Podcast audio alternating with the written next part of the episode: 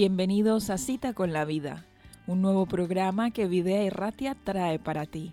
Queremos acompañaros en vuestro día a día con invitados especiales que compartirán sus historias, experiencias, testimonios y textos bíblicos favoritos, llamándonos a la reflexión y a la gratitud.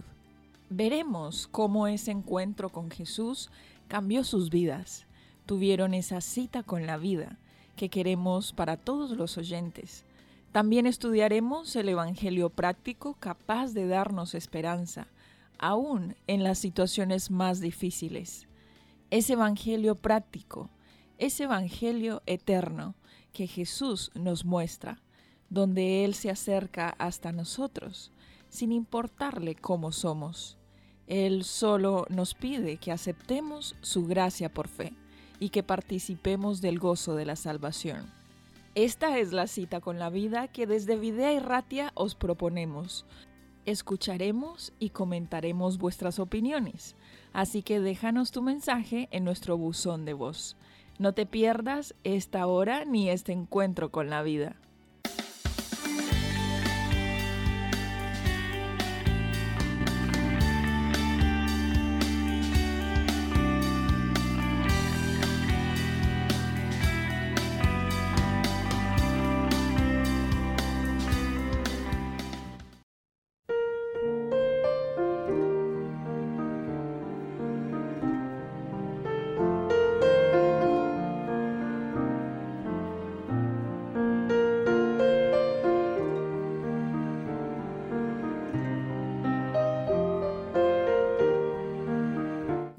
Sustituye al testimonio personal. Fue el mismo Salvador Jesucristo que declaró que nosotros somos la luz del mundo. En el libro El discurso maestro de Jesucristo leemos que somos como portaluces en el camino al cielo. Pero esta luz es real y está conectada directamente a la fuente. Todo el que esté relacionado con Dios impartirá luz a los demás. Dios exige que sus hijos brillen como luminarias en el mundo. No se exige que lo hagan solamente los ministros, sino todo discípulo de Cristo. El testimonio que cada persona en su día a día da en relación con una idea o a un producto tiene más valor y fuerza de lo que se puede imaginar. Dios podría haber alcanzado su objetivo de salvar a los pecadores sin nuestra ayuda, pero con el objetivo y con el fin de que podamos desarrollar un carácter como el de Cristo, debemos participar en su obra para entrar en su gozo, el gozo de ver a seres redimidos por su sacrificio. Debemos compartir sus labores en favor de su redención. Con inspiración debemos capacitarnos si deseamos ser constituidos en colaboradores juntamente con Dios para recrear la imagen divina en la humanidad. Y como seguidores del Jesús verdadero, ser testimonio a otros de aquel que vino para servir y no para ser servido. Bienvenidos a Cita con la Vida, un programa de entrevistas, testimonios y experiencias que nos acercarán más a Jesús a través de la vida de otros.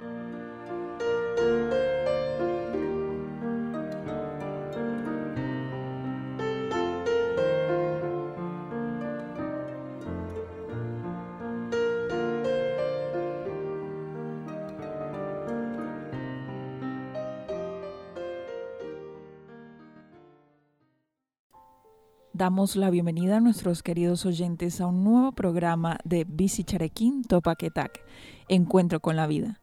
Bienvenidos a este programa en el cual conocemos acerca de la vida de alguna persona y de cómo esas experiencias, esos testimonios le acercaron más a Dios. Bienvenidos a Cita con la Vida. En este caso estamos aquí en los estudios de Vida Erratia junto a Juan. ¿Qué tal estás, Juan? Bienvenido. Muy bien, muchas gracias. Bueno, gracias por venir hasta aquí, hasta el estudio y por sacar el tiempo de contarnos acerca de tu vida y de tu historia. Muchas gracias por invitarme, por supuesto, es un placer. Bueno, queremos saber un poquito más acerca de ti, así que cuéntanos de dónde eres o hace cuánto tiempo vives acá. Bueno, yo natural soy de Galicia, de una ciudad que se llama Vigo. Sí. Eh, allí conocí el Evangelio. Eh, y llevo aquí en Bilbao pues 33 años ya que mi esposa es de aquí, eh, nos conocimos desde muy jóvenes y desde entonces, pues eh, después de estudiar fuera, pues volví aquí, me instalé, me establecí y desde entonces pues vivo aquí en Bilbao. Pues eres de Bilbao prácticamente. Parece que sí. Parece que sí. Pues bien, Juan, eh, ya nos contaste un poco de tu historia personal, pero nos gustaría saber específicamente cómo conociste de Dios, o sea, desde el principio en tu vida. Pues mira, Eliana, em, la primera, el primer contacto con, la iglesia, podemos decir que de esa forma fue un primer contacto con Dios, fue con 10 años, pues eh, mis padres eran muy católicos y mm, hasta nuestra casa llegó un panfletito, un folletito de una invitación a un, a un plan de cinco días para dejar de fumar y un posterior estudio de, de necesidades de entonces aquel pastor que lo organizaba pues era psicólogo también, además de teólogo, y mi madre tenía ciertos problemas con el sistema nervioso y bueno, se sintió atraída por ese folleto, acudió.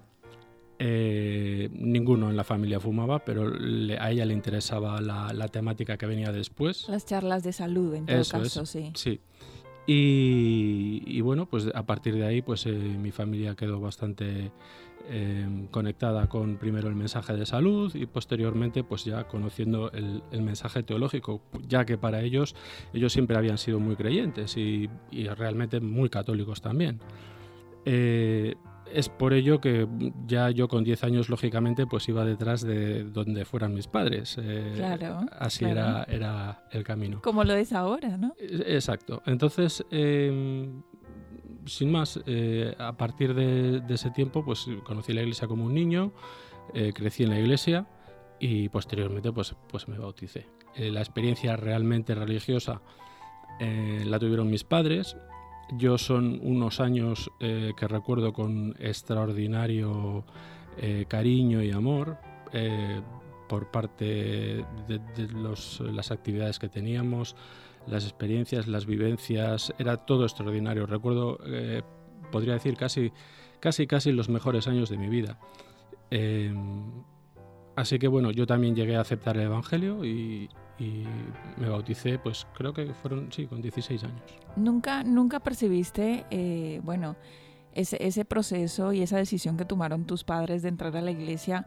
¿No notaste, eh, bueno, ciertas restricciones en tu vida siendo un niño o no notaste nada negativo? ¿Todo fue positivo?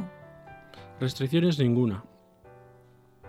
Em, eh, como bien te he dicho, desde los 10 años conocí eh, no sé, las prácticas eh, normales eh, que tenemos en las iglesias. Cuando hay una iglesia activa y hay actividades casi todo el fin de semana, no tienes tiempo ni para respirar, aunque tengas 10 años, y eso es bueno. Sí, sí, sí. entonces, no, las actividades de exploradores, al aire libre, al campo, muchas actividades que siempre se recuerdan de, manera grata. Eso es, pero incluso las actividades dentro de la iglesia cada fin de semana. restricciones, no, nunca he sentido que yo me he sentido eh, restringido a hacer nada que yo quisiera. No te digo que no tuviera curiosidad por algunas cosas que a lo mejor pues no, no pudieran estar dentro de nuestra órbita, pero, pero tampoco, eh, si en algún momento las probé, no me sentí en absoluto atraído bajo ningún concepto. O sea que en ese sentido no he tenido ningún, ninguna experiencia negativa. Eso es, como que no encontraste nada que dijeras, bueno, esto me resulta más interesante que lo que me han enseñado mis padres. Exacto. Realmente no fue esa tu, experiencia. ¿Y qué pasó, bueno, a los 16 años que tomaste esta decisión y ya como una persona independiente adulta, cómo has vivenciado eh, de manera práctica, en algún ejemplo que nos cuentes, cómo has vivenciado esa relación con Dios? Porque en definitiva una cosa es eh, eh, las relaciones sociales en el ámbito de la iglesia y también como congregarse como familia, como un culto, pero otra cosa distinta es esa conexión con Dios, que deberían ir de la mano, pero que son diferentes. Sí, sí, totalmente de acuerdo, Liana.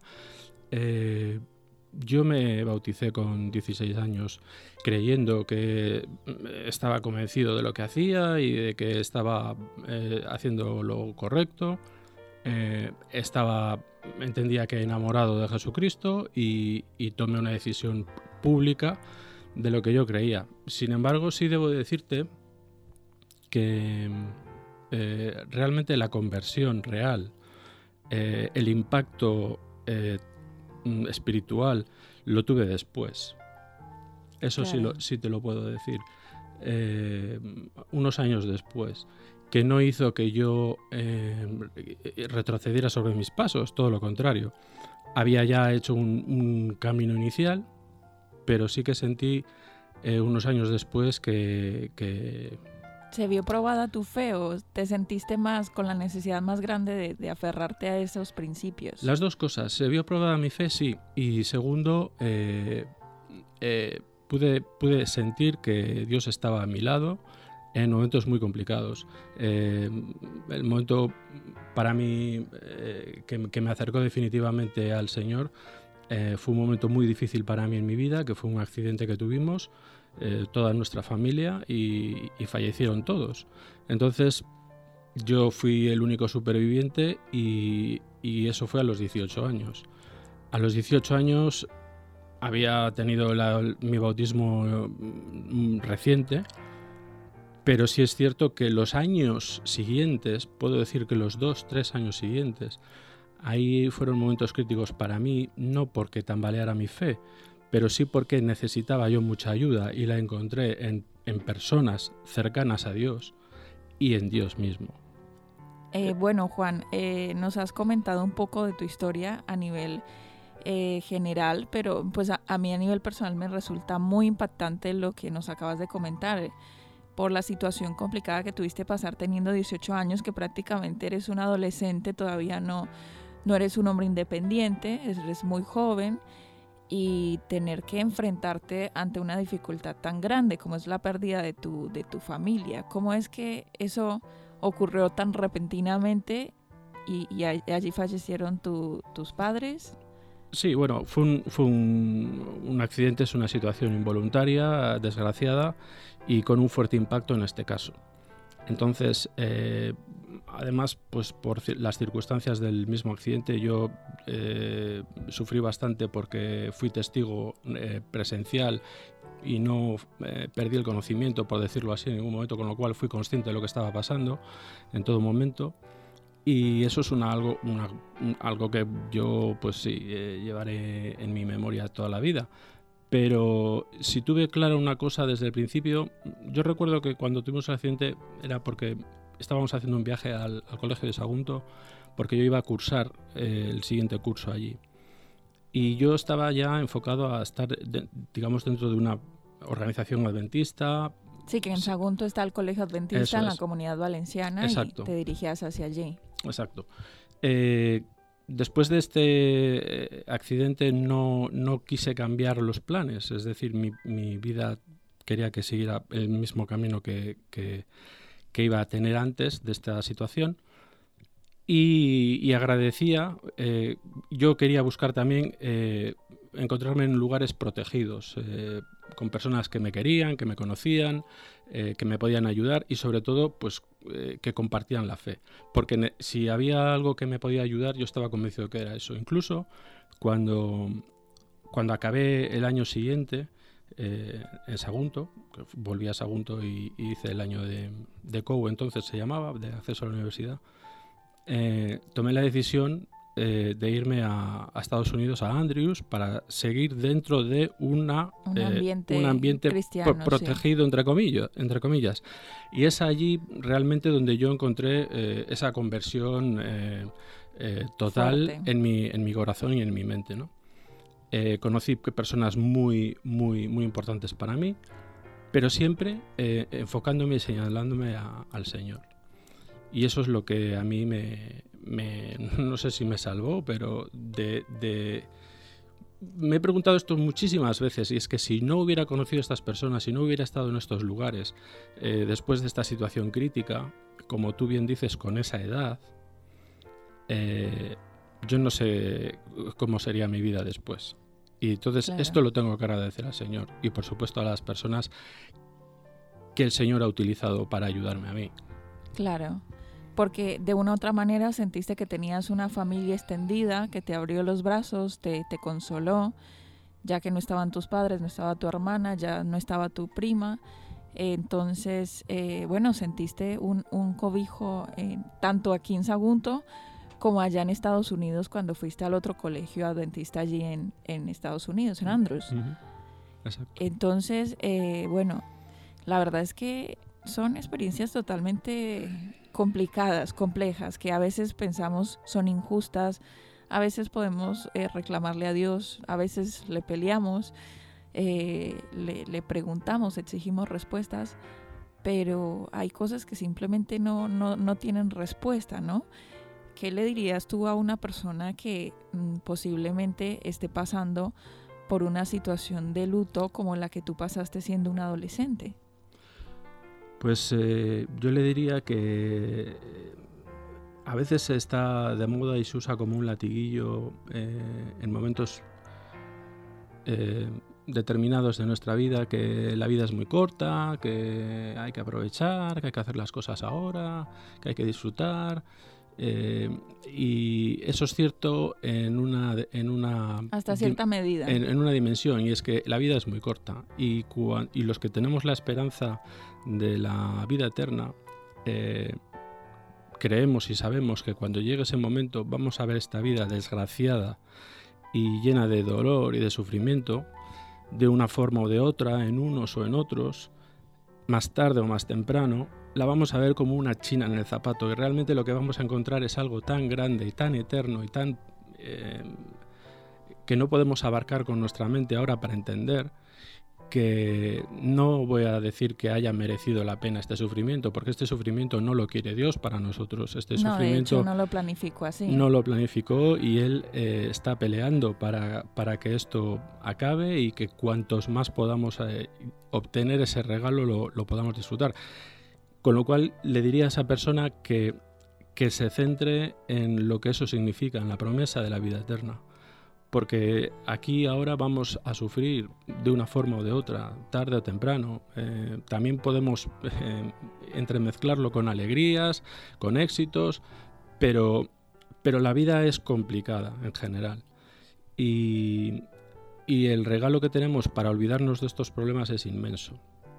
Entonces debemos de enfocarnos en que todo lo que nos hace daño ahora va a tener un final y que vamos a tener memoria y vamos a, recordar eh, los malos momentos, pero vamos a saber que hemos superado esto. Claro, que hemos salido adelante, ¿no? Eh, bueno, no sé, una pregunta un poco teológica, pero ¿tú crees que, para algunas personas, por ejemplo, podrían decir, Dios no actúa ante el dolor, es como que Dios nos ha dejado en este mundo y nos ha abandonado? Porque Dios no, no corta todo de raíz de una vez. ¿Qué, qué, responderías a ese cuestionamiento de alguien que de pronto no comprende el plan de salvación? Bueno, como tú dices, es una respuesta ya con un fondo teológico importante. Aquí entraría, bajo mi punto de vista, en la, la idea de la libertad, sobre todo de la libertad de los seres creados desde el principio en el que incluimos, tenemos que incluir al ángel que cayó, a, Lucifer, y que es el, de alguna manera el que ha traído los problemas a esta tierra. ¿no? Eh, desde ese momento somos, eh, no desde ese momento, sino desde que somos creados, somos libres de em, tomar nuestras propias decisiones. Y eh, nos podemos equivocar, lógicamente, y cuando nos equivocamos sufrimos las consecuencias de esas equivocaciones. Entonces, eh, yo no pienso que en absoluto que Dios es eh, eh, la, culpa, Dios es la esperanza. Dios, claro que puede resolver esto en cualquier momento. Y eso es lo que los creyentes estamos deseando que, ocurra. En algún momento Él intervendrá y, posiblemente todo se acabe, pero lo que no puede hacer es ahora utilizarnos como, como personas codificadas para eh, ser obedientes a su palabra y evitar el mal y no eh, propagar el pecado. No, nosotros somos libres. ¿Por qué? Porque Él es amor hacia nosotros y nos ha dado hasta esa libertad de poder aceptarlo o no aceptarlo. Bueno, y que va a llegar un punto en el que eh, este mundo ya no va a dar para más, ¿no? Y en ese punto es cuando nosotros los cristianos esperamos que Él regrese a buscar a aquellas personas que tomaron la decisión de seguirle, independientemente de que hayas cometido faltas o de que te tengas que reponer cada día a tus errores, pero que ya sabemos que contamos con, con esa esperanza y con esa gracia. Yo quiero que nos compartas un poquito, este, para finalizar ya esta entrevista, tu cita bíblica, porque este programa se llama Cita con la Vida. Entonces queremos que nos compartas esa cita que, que ha sido importante para tu vida o que en cierto punto ha significado algo y que nos comentes por qué es importante para ti. Eh, la cita bíblica mía preferida está en el Evangelio de Juan, en el capítulo 14 y versículos del 1 al 3. Es una promesa, es una, em, una frase que, que Jesús dedicó a sus discípulos, pero que al estar en el Evangelio son mensajes que están dados a, todo aquel que lo lea y lo, y lo acepte. Em, ¿La leo en estos momentos? En estos momentos, eso es. Bueno, como algunos oyentes conocerán esta cita, eh, dice así, no se turbe vuestro corazón, creéis en Dios, creed también en mí. En la casa de mi padre hay muchas mansiones, si no, os lo habría dicho, porque voy a prepararos un lugar. Y cuando haya ido y os haya preparado un lugar, volveré y os tomaré conmigo, para que donde esté yo, estéis también vosotros. No se turbe vuestro corazón. Quiere decir que tengamos calma, que tengamos paciencia, tranquilidad, ¿no? Sí, eh, lógicamente la Biblia es atemporal, es mm, de efecto inmediato en aquel que la lee, eh, no, importa el, año, el siglo o la época.